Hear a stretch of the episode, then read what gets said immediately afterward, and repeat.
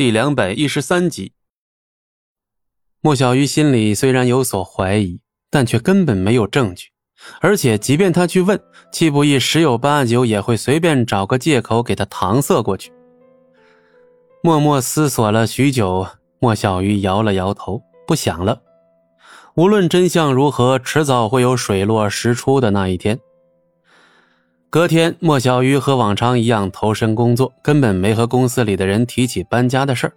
只不过临近下班的时候，秦淑兰却带着好几个人赶了过来。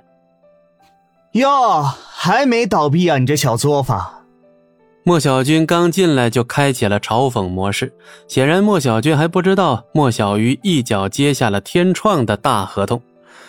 似乎莫雪英跟老太君故意跟家里隐瞒了这件事情。哼。开在黄金眼有什么用？小作坊一辈子都是小作坊，改不了的。莫小倩也立刻附和着嘲笑。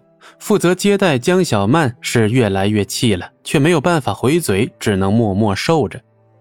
这时，莫小鱼跟戚不义从办公室走了出来。小鱼，差不多忙完了吧？秦淑兰热情的贴了上去。忙是没忙完，但你们来都来了，我总不能让你们继续等吧？哼，还算你识相，我就搞不懂，明知道要丢脸，怎么还要干？你俩的脸皮有那么厚？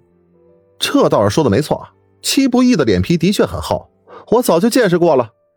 七号在一旁冷笑了一声：“小雨，那我们走吧。”金淑兰好像都已经迫不及待了。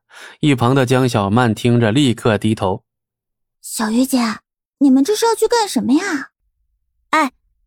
去新家参观一下。新家？你什么时候搬的家？我怎么一点都不知道？江小曼吃了一惊，莫小鱼居然一点口风都没对她漏过。不就是搬个家？哎，这搬家可是大事情，怎么能随随便便就搬了呢？乔迁之喜啊！那就一起去。莫小鱼知道，就算他不说，江小曼也肯定不会放过。一个破房子而已，有什么好兴奋的？莫小军自然是不屑一顾。莫小鱼，你那破房子能不能容得下我们这么多人啊？我习惯宽敞了，可不喜欢人挤人的。容不容得下不知道，那种破地方，车子能不能开得进去，恐怕都得打个问号吧。七号冷笑道：“莫小鱼本来也不想有这种所谓的参观。”但是秦淑兰反复强调着，他也只能同意。何况戚不义这位真正的主人也是这样的想法。那老太君怎么没来啊？哼，奶奶去不惯破地方，嫌脏，所以没来。这个回答你满意不？哼，行，那我们出发。好啊，您领路。贫民窟我可没去过，一不小心要迷路的。哈哈哈哈哈。七号哈哈大笑了一声，戚不义理都懒得理七号，当先走了出去。随后呢，一众人分两辆车，一同开往戚不义的新家。还是熟悉的山脚，还是熟悉的检查，还是熟悉的电子卡。喂喂，戚不义，你跟我开什么国际玩笑呢？我还以为你住在贫民窟，没想到你居然住在山沟沟里，还他妈不如贫民窟呢。七号探出头，一边拍着车门，一边骂。闻言，负责检查的西装男子突然转头看向了七号：“你说这是哪里？好呀，怎么的？山沟沟门口还有看门狗，搁哪嚣张什么呢？知道我是谁吗？老子可是戚家少爷七号，听没听说过呀？土鳖！”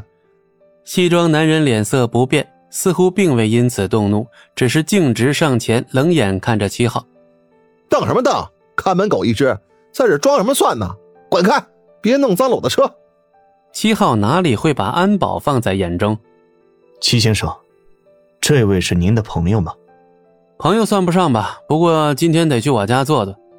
哦，既然是齐先生的客人，那方才的话我就当没听到。